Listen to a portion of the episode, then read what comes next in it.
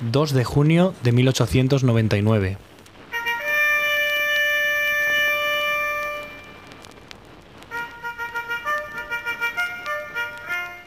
Primera. Desde esta fecha quedan suspendidas las hostilidades por ambas partes beligerantes. Segunda. Los sitiados deponen las armas, haciendo entrega de ellas al jefe de la columna sitiadora, como también de los equipos de guerra y demás efectos pertenecientes al gobierno español. Tercera. La fuerza sitiada no queda como prisionera de guerra, siendo acompañada por las fuerzas republicanas a donde se encuentren fuerzas españolas o lugar seguro para poderse incorporar a ellas. Cuarta. Respetar los intereses particulares sin causar ofensa a personas.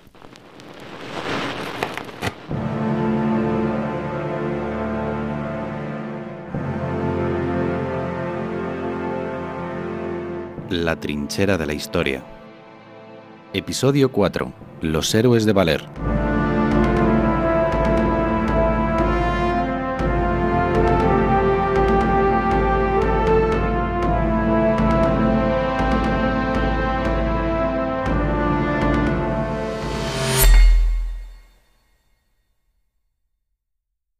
El 2 de junio de 1899, el segundo teniente comandante del destacamento español en Valer, don Saturnino Martín Cerezo, ordena al corneta toque de atención y llamada, y se iza la bandera blanca en señal de capitulación. Acto seguido, es contestado por el corneta de la columna sitiadora.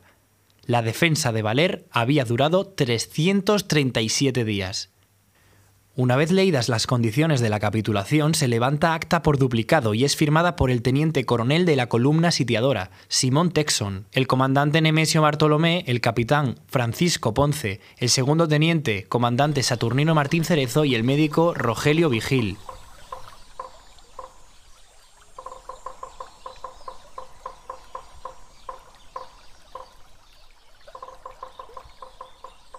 El capitán de las Morenas y sus hombres llegan a Valer el 12 de febrero de 1898, con provisiones para cuatro meses. Tienen mucha munición, aunque gran parte está en mal estado. El 25 de abril de 1898 comienza la guerra entre España y Estados Unidos. El 13 de agosto de 1898 se rendía Manila. El 10 de diciembre se firma el Tratado de París en el que España entrega a Estados Unidos sus últimas colonias, Cuba, Puerto Rico, Filipinas y la isla de Guam.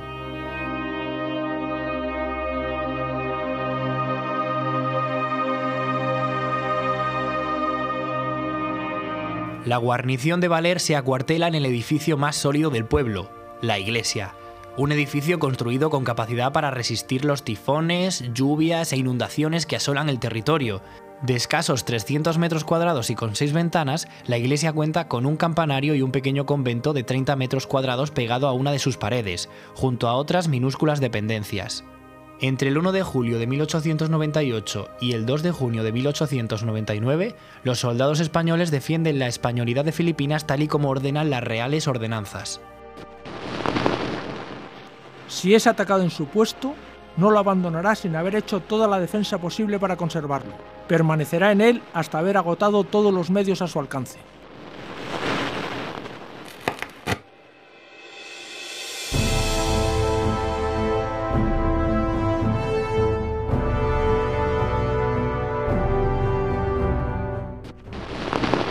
A sus órdenes, mi capitán. Cerezo, como parece que esto va a ir para largo, coja cinco soldados y cabe un pozo para ver si encuentra agua y podemos evitar salir para hacer aguadas. A sus órdenes. El capitán de las Morenas dirige la resistencia del destacamento de Valer hasta su muerte por la enfermedad beriberi, casi cinco meses después del inicio del sitio. Es en ese momento en el que se hizo cargo del mando el segundo teniente Saturnino Martín Cerezo. En diciembre ya casi todos están enfermos, 11 han fallecido por beriberi y la desnutrición asola la población. El teniente Martín Cerezo ya solo tiene bajo su mando a 35 soldados, un corneta y tres cabos. Apenas cuentan con víveres y lo único que poseen en cantidad suficiente son municiones para mantener el fuego con el enemigo. El 14 de diciembre de 1898, con el objetivo de conseguir calabazas frescas y fruta, los españoles preparan una incursión. Cabo Olivares, reúna la tropa. Necesito voluntarios para una misión.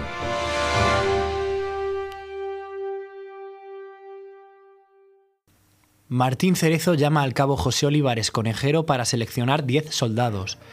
el grupo debe salir de la iglesia por el boquete de acceso al foso de la trinchera de la sacristía, rodear la casa más cercana al norte de la iglesia y prenderle fuego. Los hombres que permanecen en la iglesia deben cubrir al grupo de olivares. En torno a las diez y media de la mañana el cabo y sus hombres salen de la iglesia según lo planeado. La sorpresa y la velocidad a la que se propaga el fuego por el pueblo hace que los rebeldes se retiren rápidamente. Tras el ataque, la mayor parte del pueblo y las trincheras circundantes resultan destruidas. La acción se lleva a cabo sin ninguna baja por parte de los españoles, desconociéndose el número de bajas en el campo filipino. Los sitiados obtienen una gran cantidad de frutas y verduras frescas, además de tableros, vigas y varas de metal que sacan de la comandancia. La llegada de víveres frescos hace que el beriberi se reduzca drásticamente. En agradecimiento por su arrojo, Vigil de Quiñones le regala su reloj al cabo Olivares.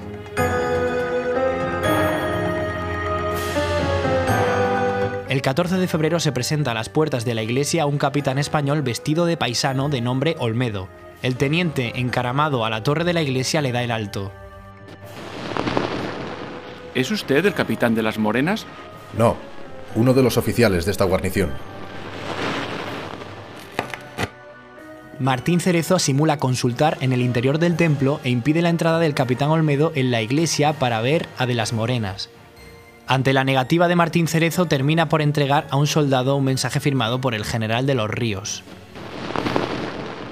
Habiéndose firmado el Tratado de Paz entre España y los Estados Unidos y habiendo sido cedida la soberanía de estas islas a la última nación citada, se servirá usted evacuar la plaza, trayéndose el armamento, municiones y las arcas del tesoro, ciñéndose a las instrucciones verbales que de mi orden le dará el capitán de infantería don Miguel Olmedo y Calvo. Dios guarde usted muchos años. Manila, primero de febrero de 1899. Diego de los Ríos.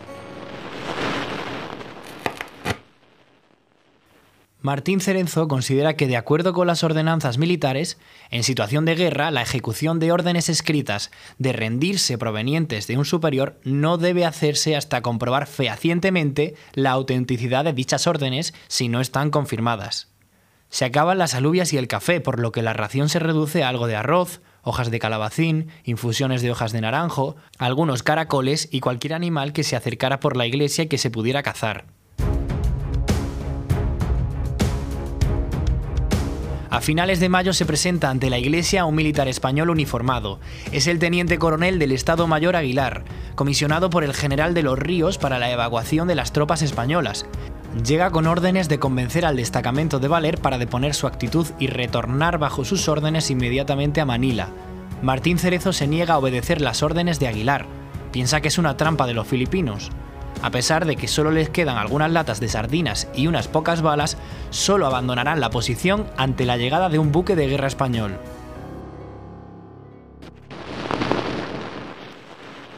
Tengo aquí un oficio del general de los ríos. Que salga un soldado a recogerlo. No, tírelo en la trinchera, que ya después saldrán a recogerlo. Aguilar deja un paquete de periódicos junto a la puerta de la iglesia. Pregunta a Cerezo si está dispuesto a salir en caso de que el mismo general fuera a pedírselo, a lo que el teniente sitiado responde afirmativamente. La mañana del 2 de junio, Martín Cerezo comienza a releer los periódicos que había dejado Aguilar y de los que pensaba eran falsificaciones filipinas con el fin de confundirles para que se rindieran. En uno de ellos encuentra una pequeña reseña que le hace ver que los periódicos son auténticos. La guerra había terminado y no tenía sentido seguir combatiendo.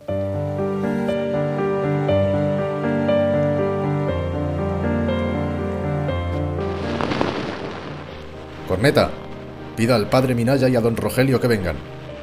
Buenos días, Saturnino. ¿Para qué nos ha llamado? He estado leyendo los periódicos que ha dejado el teniente coronel Aguilar y creo que lo que cuenta es cierto. ¿En qué se basa usted para su cambio de opinión? He leído una pequeña reseña dentro de la sección de destinos militares, en la que se anuncia el nuevo destino en Málaga del teniente de la escala de la Reserva de Infantería Francisco Díaz Navarro. Díaz Navarro es íntimo amigo. Antes de que fuera destinado a Cuba, Díaz me había comentado que al finalizar la campaña pensaba pedir traslado a Málaga, donde vivían su novia y su familia.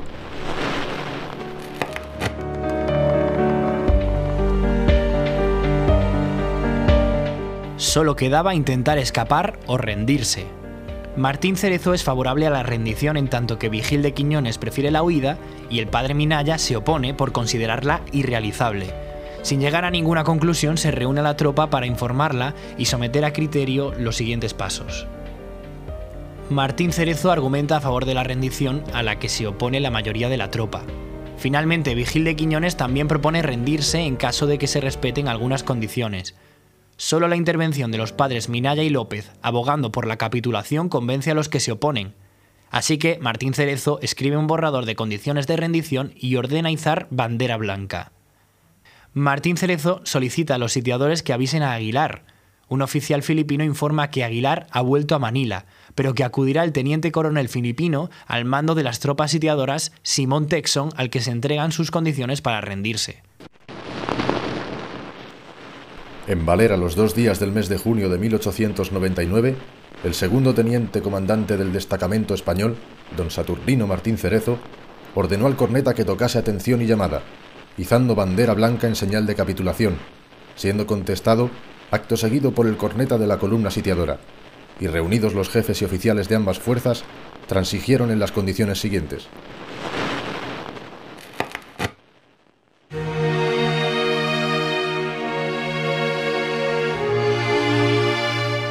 La defensa de Valer ha durado 337 días. En total fueron sitiados 60 hombres, incluyendo los tres misioneros. 15 mueren de beriberi o disentería, 2 por herida de combate, 6 desertaron y 2 fueron fusilados por orden de Martín Cerezo tras ser declarados culpables de intento de deserción.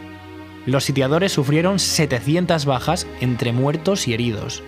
Las autoridades filipinas aceptan unas condiciones honrosas de capitulación y permiten su paso, sin considerar los prisioneros, hasta Manila. Allí el presidente filipino Aguinaldo, en guerra con los Estados Unidos, emite un decreto en el que se exalta su valor. Habiéndose hecho acreedoras a la admiración del mundo las fuerzas españolas que guarnecían el destacamento de Valer, por el valor, constancia y heroísmo con que aquel puñado de hombres aislados y sin esperanzas de auxilio alguno ha defendido su bandera por espacio de un año, realizando una epopeya tan gloriosa y tan propia del legendario valor de los hijos del Cid y de Pelayo, rindiendo culto a las virtudes militares e interpretando los sentimientos del ejército de esta república que bizarramente les ha combatido, a propuesta de mi secretario de guerra y de acuerdo con mi consejo de gobierno, vengo a disponer lo siguiente. Artículo único. Los individuos de que se componen las expresadas fuerzas no serán considerados como prisioneros, sino por el contrario como amigos, y en consecuencia se les proveerá por la Capitanía General de los pases necesarios para que puedan regresar a su país.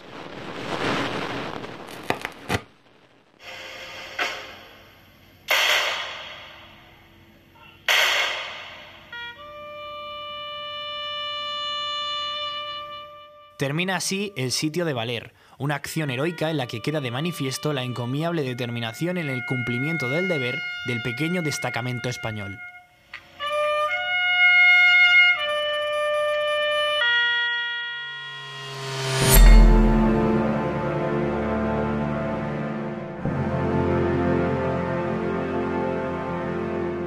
Puedes seguirnos en Instagram en arroba la trinchera de la historia